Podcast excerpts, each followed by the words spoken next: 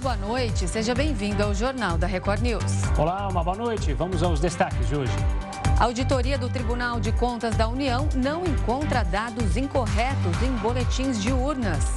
Vazamento de gás tóxico mata moradora de Pontal, no interior de São Paulo. Após a aprovação do parlamento, Putin oficializa a anexação de quatro regiões ucranianas. E ainda, rótulos de alimentos seguirão um novo, novo padrão a partir de domingo.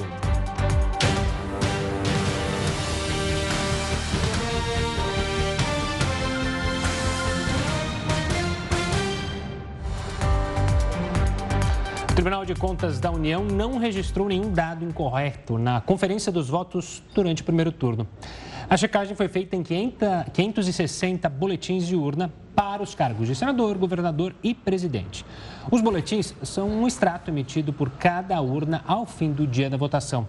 Eles são somados automaticamente pelo TSE e geram um resultado. Para quem se interessar, cópias físicas são fixadas nas sessões eleitorais. O Tribunal de Contas da União ainda vai conferir mais de 4.100 boletins de urna impressos. O objetivo também é atestar a veracidade dos dados divulgados no primeiro turno. O resultado dessa checagem maior deve sair em novembro. O presidente candidato à reeleição Jair Bolsonaro conseguiu apoio de outros três governadores nesta quarta-feira. E o repórter Matheus Escavazini está lá em Brasília e tem os detalhes para a gente. Boa noite, Matheus.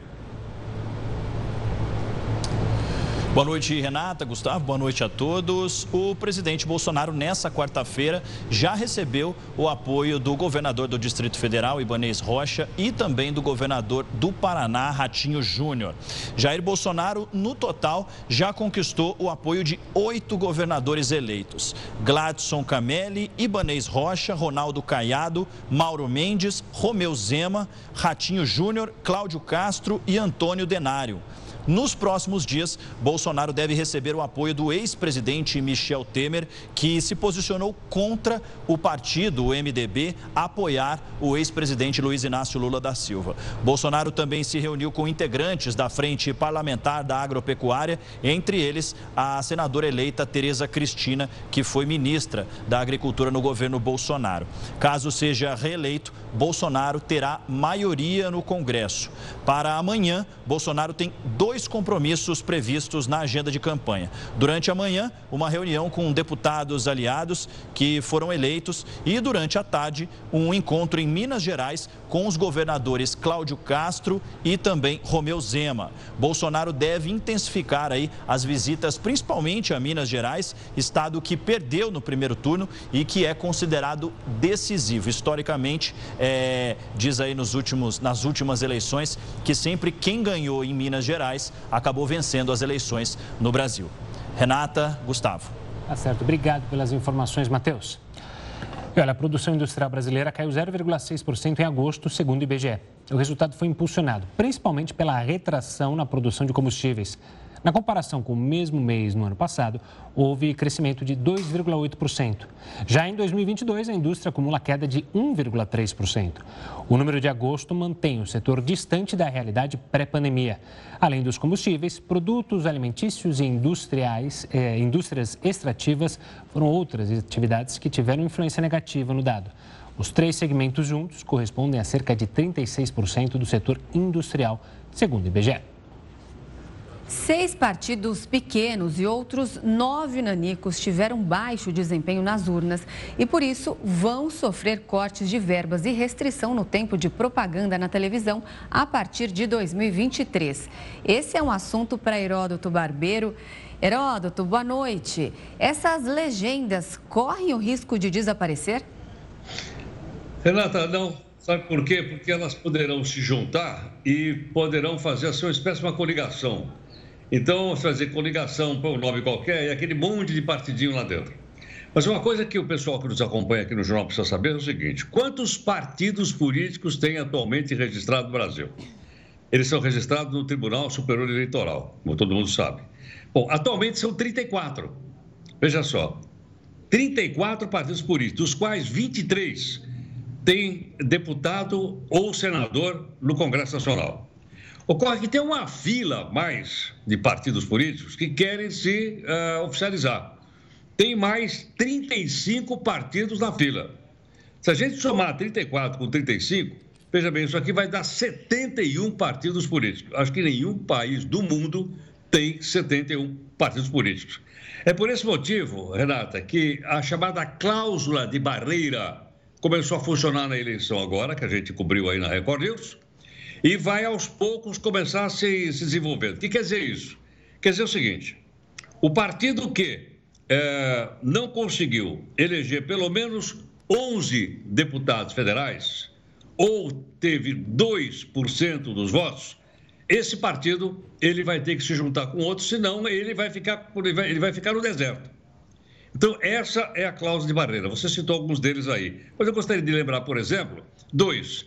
Aquele PROS, lembra do PROS? Cujo presidente comprou um helicóptero com dinheiro lá do partido para poder ir trabalhar em Brasília? Pois é. E o outro é o Solidariedade, que também não conseguiu. O partido do Paulinho da Força, que aliás ele se candidatou por força de decisão da Justiça Eleitoral.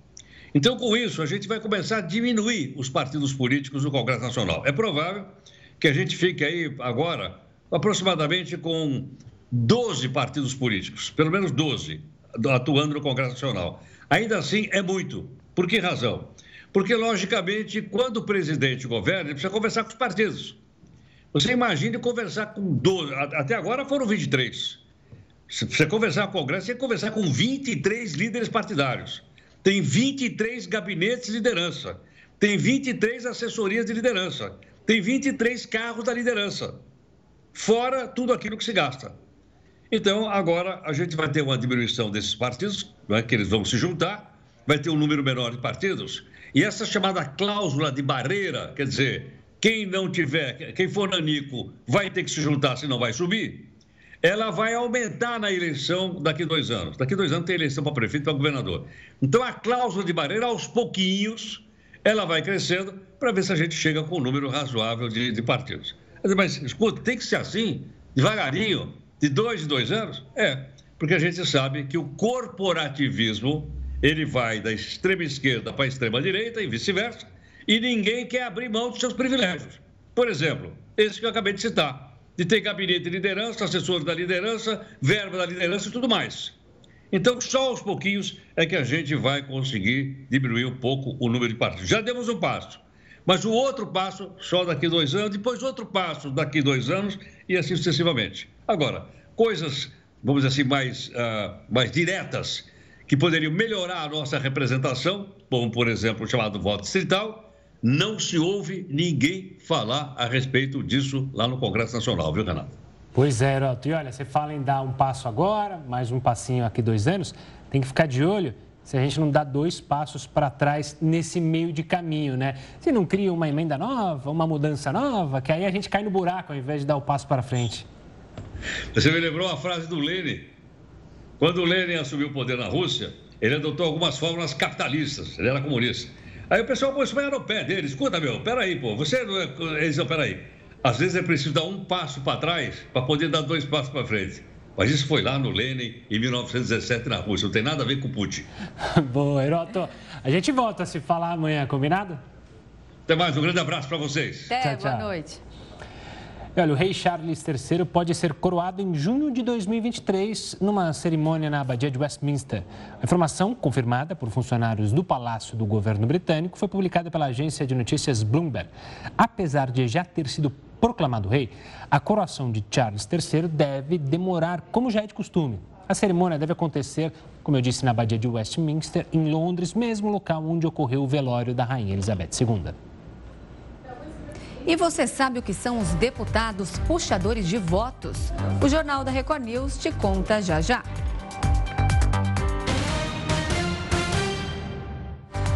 De volta com o Jornal da Record News, você vai ver que no último domingo, alguns deputados conseguiram não apenas se eleger, mas também levaram para a Câmara candidatos que receberam menos votos. Nicolas Ferreira, Guilherme Boulos, Carla Zambelli e Eduardo Bolsonaro. O que estes deputados recém-eleitos têm em comum? Eles foram puxadores de votos nessa eleição. Ou seja, além de se elegerem, conseguiram levar outros candidatos para a Câmara isso é possível porque a eleição para deputados é proporcional. Na prática, isso significa que o voto vai primeiro para o partido, que depois o redistribui para os candidatos mais votados. E para a legenda conseguir a vaga de um parlamentar, precisa atingir o quociente eleitoral, que nada mais é do que a divisão de votos válidos pelo número total de vagas disponíveis a que o Estado tem direito. Mas se algum candidato superar este número, consegue levar mais nomes. Foi dessa forma que Nicolas Ferreira, do PL, o deputado federal mais votado do Brasil em 2022, se elegeu em Minas Gerais e conseguiu puxar mais seis pessoas. Em São Paulo, Guilherme Boulos, do PSOL, conseguiu votos suficientes para entrar na Câmara e levar mais duas pessoas, enquanto Carla Zambelli e Eduardo Bolsonaro, ambos do PL, foram eleitos e ainda puxaram mais um candidato cada. Mas para impedir que nomes pouco votados entrem na Câmara, foi criada a cláusula de barreira. Então, para ser eleito, o candidato precisa ter no mínimo 10% do quociente eleitoral. Só assim, o partido pode fazer a transferência de votos. Caso a legenda tenha mais votos do que nomes disponíveis, as vagas excedentes são distribuídas entre outras siglas. E a corrida por aliados continua entre o ex-presidente Lula e o presidente Jair Bolsonaro. Hoje foi a vez da senadora presidência Simone Tebet apoiar o petista. Já os governadores eleitos de Goiás, Paraná e Distrito Federal declararam apoio ao candidato do PL. Sobre isso, a gente conversa agora com Leandro Consentino, ele é cientista político e professor do INSPER. Boa noite, professor. Obrigado pela participação aqui conosco. A gente mostrou já nessa edição os apoios que tivemos hoje. Podemos dizer que tudo dentro do script ou tudo do, dentro do que a gente se imaginava. Eu queria começar questionando apoio de governadores. O quão esses governadores eleitos podem auxiliar uma campanha de segundo turno? Eles podem passar votos, podem não passar votos? Como você analisa esses apoios de governadores já eleitos? Boa noite, Gustavo. Boa noite, Renata. Boa noite a todos os telespectadores da Record News. É, realmente, né, o potencial desses governadores é bastante alto no sentido de mobilizar suas máquinas estaduais para justamente prospectar esses votos. Então, uh, o acerto do presidente Bolsonaro ao buscar esses apoios dos governadores eleitos, aí a gente está pensando não só esses que você citou de hoje, né, mas também aqueles de ontem que são fundamentais, né, ali no eixo São Paulo, Rio de Janeiro, Minas Gerais, né, pensando em Rodrigo Garcia e Tarcísio Freitas, que é um candidato do Bolsonaro para o governo do estado, pensando no Romeu Zema e no Cláudio Castro, que foram reeleitos também, e mais esses agora que se acrescentaram hoje. Então, quer dizer, essas máquinas estaduais todas funcionando em favor de uma candidatura presidencial e exclusivamente de uma candidatura presidencial, porque a, maioria deles já foi reeleita em primeiro turno, né? vai dar um peso fundamental e ajudar na campanha do Jair Bolsonaro. Então, esse acerto é bastante importante e ele já larga com essa vantagem, coisa que agora o ex-presidente Lula tem que correr atrás e correu atrás para trazer alguns aliados também no dia de hoje. Leandro, uma curiosidade sobre a Simone, ela descartou neutralidade, que foi até pedida por alguns aliados, e é, declarou apoio ao ex-presidente Lula. Esse apoio, ele era previsível, está coerente com o que ela demonstrou até agora? Do ponto de vista daquilo que ela havia dito no primeiro turno, dizendo que ela rechaçava as duas candidaturas, é um, um, uma posição que para alguns certamente vai desagradar. E ela mesma disse isso no seu discurso ali de apoio, né?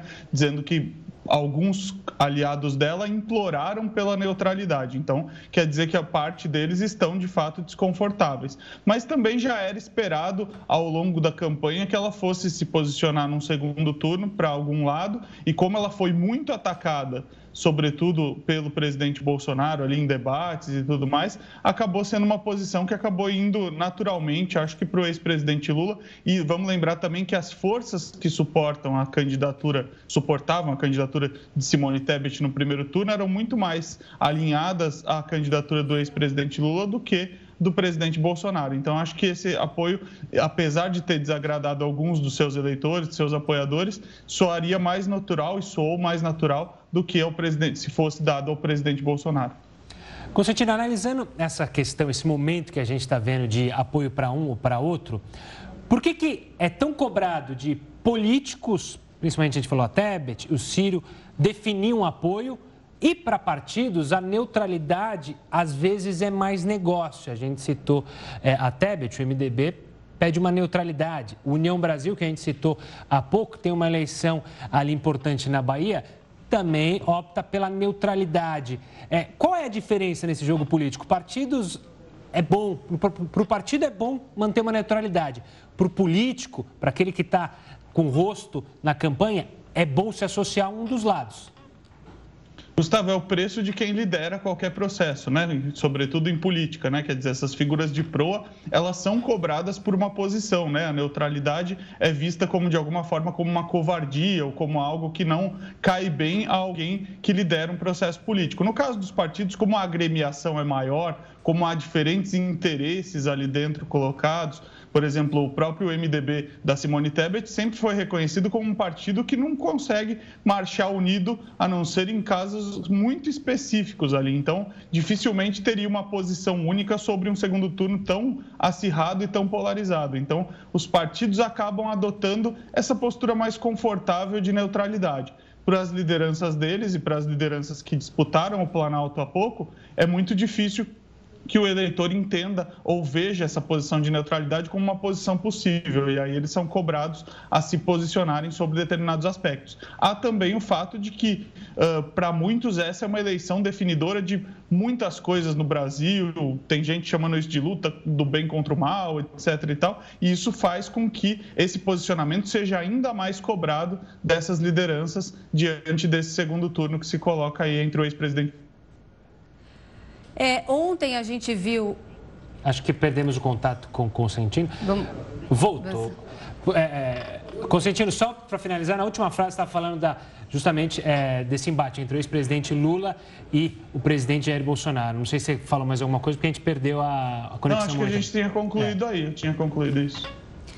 Leandro, ontem a gente viu o, o candidato Ciro é, prestando apoio, um apoio crítico ali, né, o que a gente chamou ao Lula. Hoje a Simone.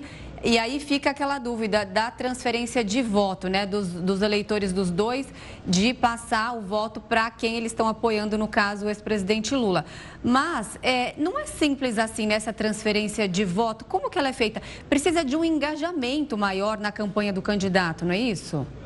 Renata, é uma excelente pergunta que você faz, porque a gente tem que entender que o, o fato de, de uma liderança se posicionar em favor de uma candidatura não significa necessariamente que os eleitores que deram o voto de confiança naquela liderança no primeiro turno vão automaticamente transferir isso, porque senão a gente não precisava nem de segundo turno. Simplesmente a gente pegava o percentual ali que Luiz Inácio Lula da Silva teve no primeiro turno, 48%, somaria com 7% desses dois e diria a fatura está fechada, a gente não precisa disputar qualquer eleição, mas isso não é verdade, né? Quer dizer, vai haver muita transição, transitividade entre esses votos. Saiu agora uma pesquisa essa noite aí, deixando o ex-presidente Lula com 55%, Jair Bolsonaro, o atual presidente, com 45%. Isso mostra que os votos estão aí em abertos, que as pessoas vão se posicionando, que as máquinas estaduais, como a gente já conversou, farão seu papel no sentido de engajar eleitores também. Então, essa transferência ela é muito difícil de ocorrer, até mesmo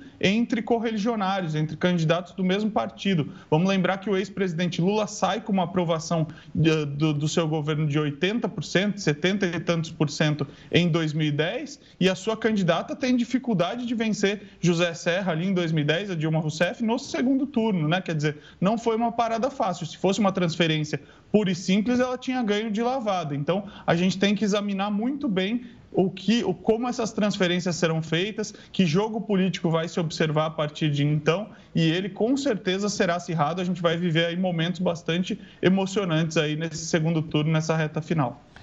Constantino, o segundo turno é possível virar o voto? É possível tirar voto, por exemplo, o presidente Jair Bolsonaro conseguir tirar votos que foram para o ex-presidente e vice-versa?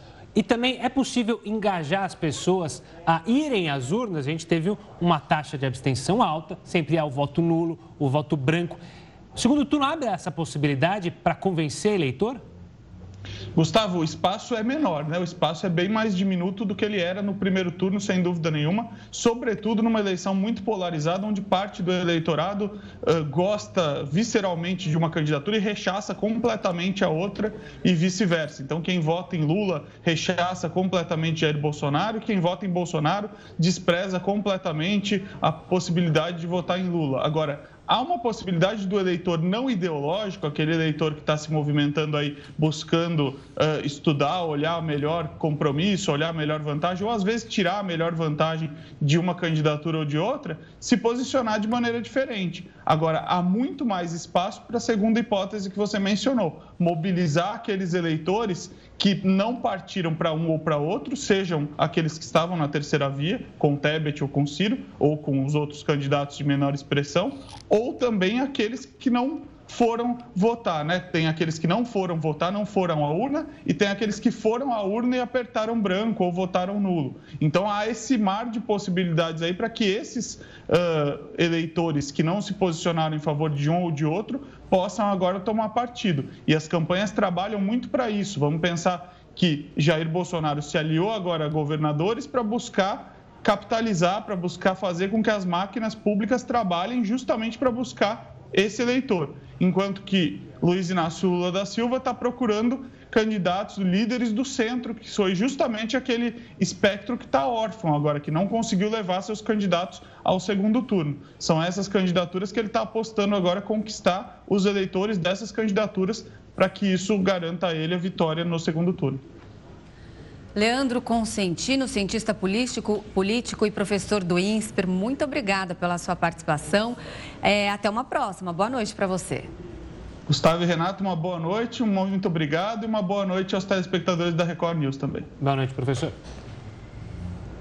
E o julgamento da ex-deputada Flor Delisa, acusada da morte do próprio marido, foi antecipado para novembro. Quem tem mais informações ao vivo sobre esse caso é o repórter Marcos Marinho. Boa noite, Marcos. Oi, Renata, boa noite para você, para o Gustavo, para todos que nos acompanham aqui na Record News. O julgamento da ex-deputada federal Flor de Lis foi antecipado para o dia 7 de novembro e tudo por causa da Copa do Mundo no Catar.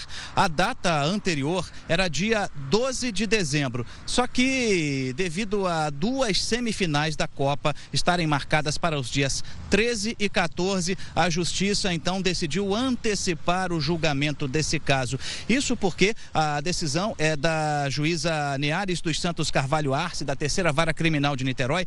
Ela justificou essa decisão com o seguinte: disse que, como os jogos estão marcados aí para o dia 13 e para o dia 14, caso o Brasil seja classificado para as semifinais, é possível que seja decretado aí um ponto facultativo para que as pessoas possam acompanhar os jogos. E se isso realmente acontecer, atrasaria ainda mais o desenrolar desse caso, que já se arrasta desde 2019. Por conta disso, a juíza então decidiu antecipar o julgamento para o dia 7 de novembro. Lembrando que a Além de Flor de Lis, também serão julgados três filhos e uma neta da ex-parlamentar nessa data, no dia 7 de novembro, portanto, mês que vem, vamos acompanhar esse julgamento que está marcado para começar às nove da manhã. Segundo a Polícia Civil, Flor de Lis é acusada de tramar a morte do ex-marido, o pastor Anderson do Carmo. O motivo, de acordo com os investigadores, é que ela estava insatisfeita com a forma como o pastor Anderson administrava o dinheiro e os bens da família.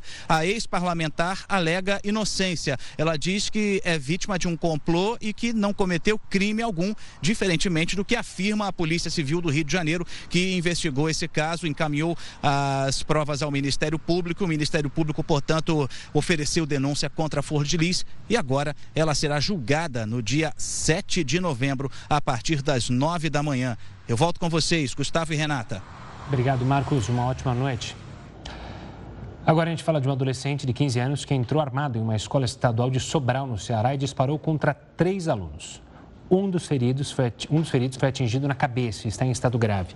O suspeito foi apreendido logo após o crime. De acordo com a Secretaria de Segurança Pública e Defesa Social do Estado, a arma tem o registro de colecionador, atirador e caçador. A polícia chegou a apontar que o armamento estava no nome do pai do jovem, mas, em seguida, disse que o objeto pertence a uma terceira pessoa. Celulares e computadores foram apreendidos na casa do adolescente. A investigação vai apurar se outra pessoa teria incentivado o ato. O vazamento de um gás tóxico provocou a morte de uma moradora de Pontal, no interior de São Paulo. O Jornal da Record News volta em instantes. De volta para falar que a Coreia do Norte disparou dois mísseis de curto alcance em direção à costa leste, onde fica o mar do Japão. De acordo com informações do Ministério da Defesa japonês, os projéteis caíram fora da zona econômica exclusiva do país. Esse foi o sexto lançamento em 12 dias. O primeiro míssil teve alcance de 350 quilômetros. Já o segundo chegou a, no máximo, 800. O lançamento ocorreu um dia depois da Coreia do Sul e dos Estados Unidos realizarem exercícios conjuntos. O vazamento de um gás tóxico provocou a morte de uma moradora de Pontal, no interior paulista, e obrigou mais de mil pessoas a deixarem as casas. Um cheiro forte de um produto químico intoxicou moradores de uma região da cidade. Ninguém sabia de onde vinha o cheiro. Atingiu casas, animais e pessoas. Pessoal pedindo socorro, querendo ajuda, crianças tossindo, tinha pessoas mais idosas correndo, foi bem desesperador na hora. As vítimas foram levadas para a Santa Casa. No bairro, o clima era de medo. O José Paulo passou por atendimento médico. Quando saiu do hospital, veio para casa buscar algumas coisas. Não dava mais para ficar ali. A gente estava aqui fora e de repente começamos a sentir um cheiro de água sanitária muito forte. Aí de repente foi ficando mais forte, foi ter uma dor no peito e começou a dar muita dor no peito e falta de ar. Os moradores desta rua foram os que mais sentiram o cheiro forte e que passaram mal. Por isso, os agentes da Defesa Civil se concentraram nesse ponto e fizeram uma varredura. A equipe do Corpo Bombeiro, é, junto com a Defesa Civil, junto com a Guarda Municipal, é, nós fizemos uma varredura em todo o bairro, né? mais precisamente nesse local aqui onde está concentrado o cheiro e nada foi encontrado. O ginásio de esportes foi preparado para receber quem não tinha para onde ir. A gente percebe que aqui na entrada do ginásio de esportes já tem muitos moradores esperando para receber ajuda da prefeitura. Muitas famílias aguardando aqui do lado de fora com animais de estimação e lá dentro também já muita gente recebendo apoio. E eu só vi um tombo na minha grade, eu saí, o rapaz mandou, falou, olha, eu estou interditando aqui, amanhã você arranca o lacre. E eu perguntei por quê, o que está acontecendo? Ele falou que tinha estourado um e não soube explicar. Falou um tanque de alguma coisa. Isolamos ali aproximadamente uns 4 a 6 quarteirões, mas não foi suficiente. Aproximadamente 30 minutos após, já estava mais ou menos abrangindo em torno de cinco bairros. Né? Várias pessoas me ligando, então ali em torno mais ou menos num raio de um quilômetro e meio já estava é, no ar aquele gás tóxico. A CETESB, Companhia Ambiental do Estado de São Paulo, esteve no local e está investigando o vazamento de gás tóxico. O Corpo de Bombeiros informou que 63 moradores precisaram de atendimento. Alguns foram transferidos para outros hospitais. E os metroviários voltaram a paralisar as atividades em Belo Horizonte e na região metropolitana. O movimento vai durar 48 horas. Muita gente foi pega de surpresa. Eu? Nem, não sabia nada não. Isso aí, agora tô vendo isso aí agora. Esta passageira ficou indignada. Não estava sabendo, infelizmente, não estava sabendo.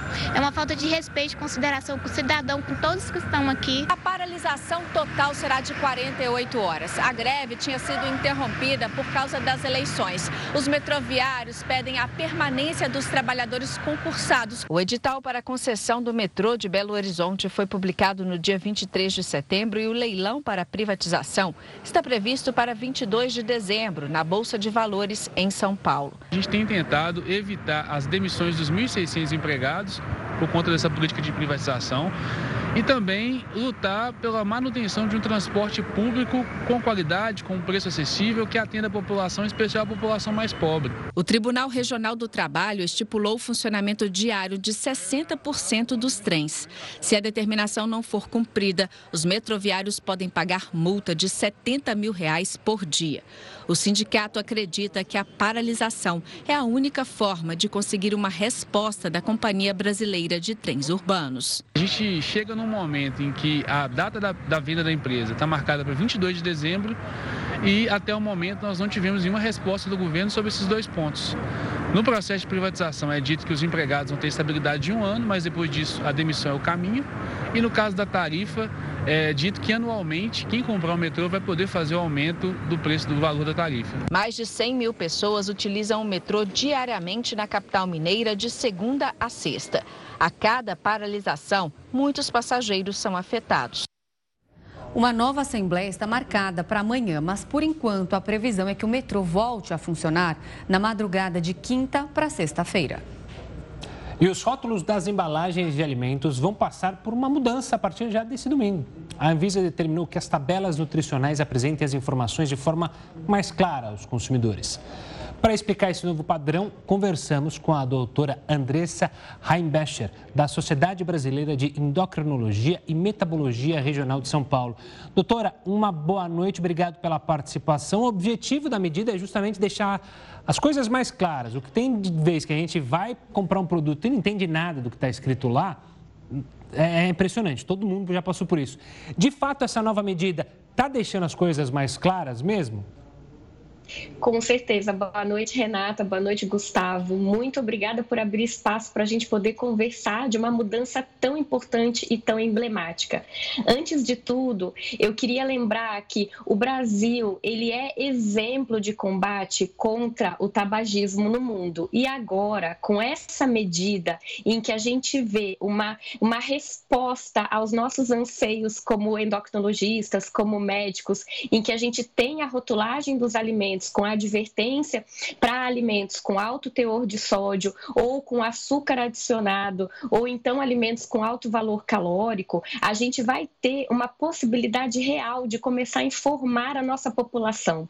Da mesma forma que sociedade, governo e os médicos e todos os profissionais da área da saúde se uniram contra, né, o, fazendo combate ao tabagismo, a gente agora tem um passo muito importante para a gente mudar mudar o estigma do tratamento do sobrepeso e obesidade no Brasil.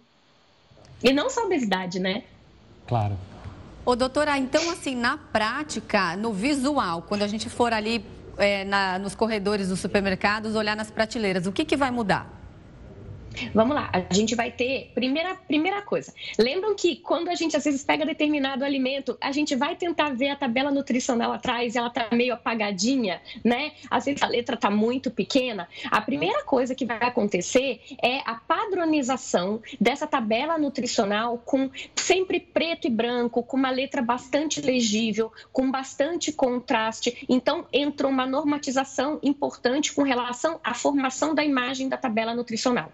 Além disso, a gente tem o que eu acho mais impactante dessa mudança, que é a rotulagem frontal. A rotulagem frontal, ela vai passar a ter o que a gente já tem em outros países, como Chile e México, em que a gente tem advertências como alimento com alto teor de sódio, alimento com açúcar adicionado, e a gente vai ter outras advertências também nessa embalagem, o que vai tornar mais fácil para o consumidor tomar decisão, né? O processo decisório do consumidor ele vai ficar mais fácil, porque ele vai conseguir, a partir dali, entender que ele pode ou não consumir aquele alimento, a depender da recomendação médico-nutricional.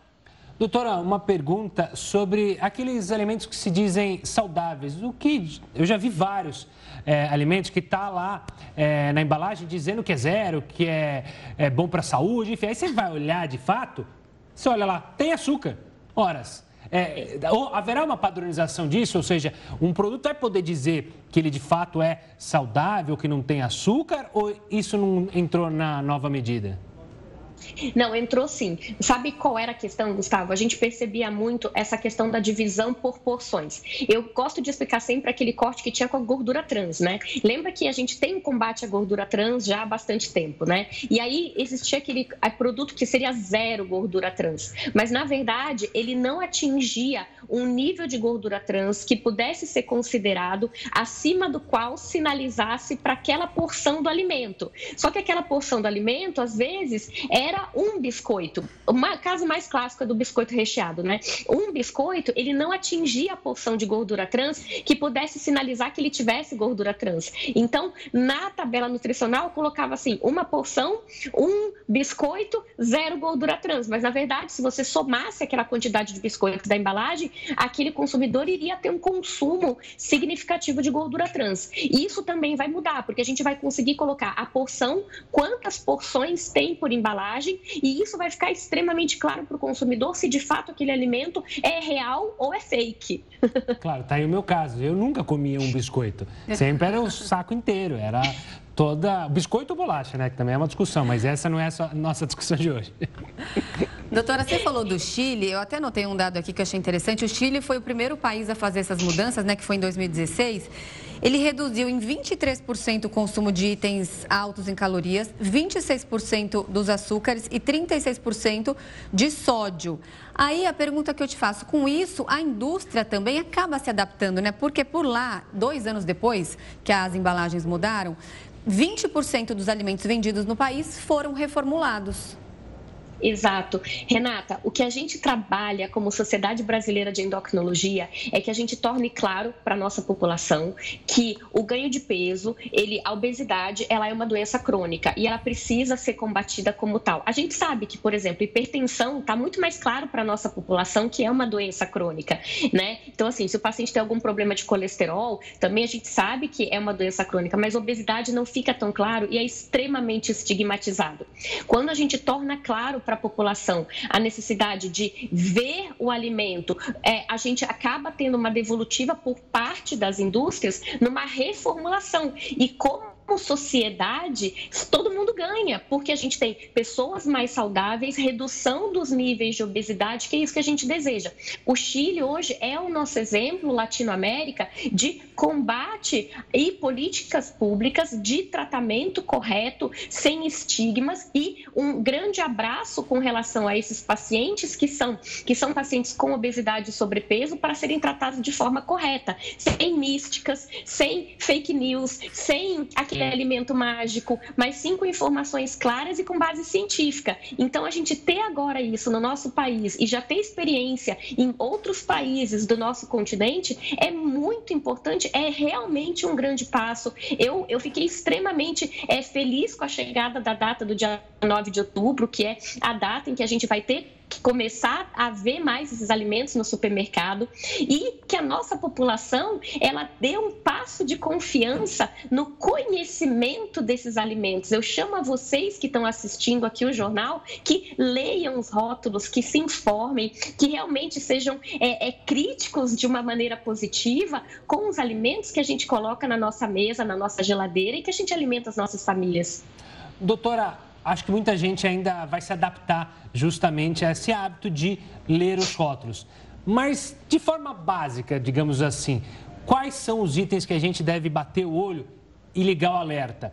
Esses que a gente já falou, imagino, né? Sódio, gordura trans, mas eu queria que uma pequena aula sobre o que a gente bate o olho e presta atenção. Com o maior prazer. Bom, eu acho que a primeira coisa que a gente vai ter que agora começar a olhar, de fato, é o alerta frontal. Depois a gente vai virar e vai olhar a tabela nutricional. A tabela nutricional, ela é montada com aquele alimento que tem a maior parte da composição de determinado alimento. Então, eu vou dar um exemplo prático para vocês. Por exemplo, um biscoito. Ah, é um biscoito que tem farinha integral? Como é que a gente sabe se realmente ele é 100% farinha integral ou não? Se o ingrediente farinha adicionada de vitamina B for o primeiro, ele na verdade ele vai ser não a farinha integral, porque a farinha integral ela vai estar no segundo ingrediente. Ou se de fato aquele alimento ele é um alimento que tem uma maior quantidade de farinha integral, a farinha integral vai estar na frente, não vai aparecer a farinha adicionada de vitamina B, adicionada de ácido fólico atrás, certo? Então, olhem primeiro a hierarquia, então, valor calórico, quantidade de gordura gordura, açúcares adicionados e principalmente o valor calórico por porção. Porque às vezes você fala, ah, mas é uma porção de 100 calorias. Mas é uma porção de 100 calorias um biscoito, uma bolacha. Mas e se a gente come o pacote inteiro e o pacote tem 15 bolachas, né? Então, valor energético, como está mostrando na imagem, açúcares, gorduras totais, gorduras saturadas, o sódio, a gente já tinha isso, isso vai ficar maior. E a hierarquia dos ingredientes na informação nutricional. Sempre quando vocês veem, por exemplo, ali, o valor energético e depois o elemento que tem a maior composição, ele vai ser logo abaixo. Então, se é carboidrato, se é açúcar, se é gordura, e aí com isso a gente consegue melhorar as nossas escolhas. Com certeza. Vamos aguardar então para ver aí como que vão ficar esses alimentos, se a partir da semana que vem a gente vai começar a ver algumas mudanças nos supermercados. Doutora, muito obrigada pela participação, pelos seus esclarecimentos. Uma ótima noite. Eu que agradeço e muito obrigada pela oportunidade de falar aqui em nome da Sociedade Brasileira de Endocrinologia e Metabologia, em nome de todos os endócrinos do país. A gente está muito feliz com essa mudança. Ah, um abraço para todos os endócrinos, especialmente para a senhora e para minha médica também. Outubro é mês de eu ir lá também fazer meus exames. Hum. É, a gente tem que ficar atento, todo mundo procura endocrinologista. Eu, por exemplo, tenho hipotiroidismo, então eu tenho que ficar alerta a isso. Doutora, obrigado. Bom, e hoje tem formação de roça em A Fazenda. E na sequência, o debate começa aqui, em A Fazenda News. Esta noite, a Fazenda promete muita emoção. Alex, Rosiane e Tiago disputam a prova do fazendeiro para ver quem escapa da roça. Quem não conquistar o chapéu fará companhia a Débora e pode estar com os dias contados no reality. Para falar sobre quem deve sair, a apresentadora Fabiana Oliveira recebe o psicólogo Jacob Goldberg e a última eliminada de A Fazenda, Ingrid O'Hara. A disputa está acirrada e a formação da roça já esquentou o clima entre os peões. Sério, não pode levantar uma questão, não? Porque eu não posso fazer nada. O que você tem contra? Nós duas é na rua. Na rua, você está me ameaçando de novo? Então veja, Bruno. Ontem o programa contou com a participação de Bruno Salomão, o marido de Débora Albuquerque, e a baronesa que esteve no paiol desta edição. E os dois deixaram claro o que estão achando de alguns participantes. Meu julgamento aqui já começa. Não suporto o Lucas. Ou moleque chato, insuportável, que gosta de pegar a rabeta da Deolane e querer arrumar confusão ali. Eu quero ver ele segurar o fulhão se a Deolane não estivesse perto dele. Então fique ligado, a Fazenda News começa logo depois da exibição do reality. Você não pode perder. Que a conta é definitiva não, tudo pode mudar daqui a algumas horas. Agora vamos falar do noticiário internacional. Devastada após a invasão da Rússia, a Ucrânia pode receber jogos da Copa do Mundo de 2030. Isso porque Portugal e Espanha anunciaram hoje a adesão do país na candidatura conjunta para organizar o torneio. A medida é uma forma de apoiar a Ucrânia na tentativa de reconstrução do país. O último grande evento realizado no território ucraniano foi a Eurocopa de 2012. Até o momento, três propostas já foram apresentadas para sediar a Copa de 2030. Uma abrange Egito, Grécia e Arábia Saudita. E a outra é a proposta sul-americana, que envolve Uruguai, Argentina, Paraguai e também o Chile. A atriz Angelina Jolie acusou o ex-marido Brad Pitt de abuso e agressão.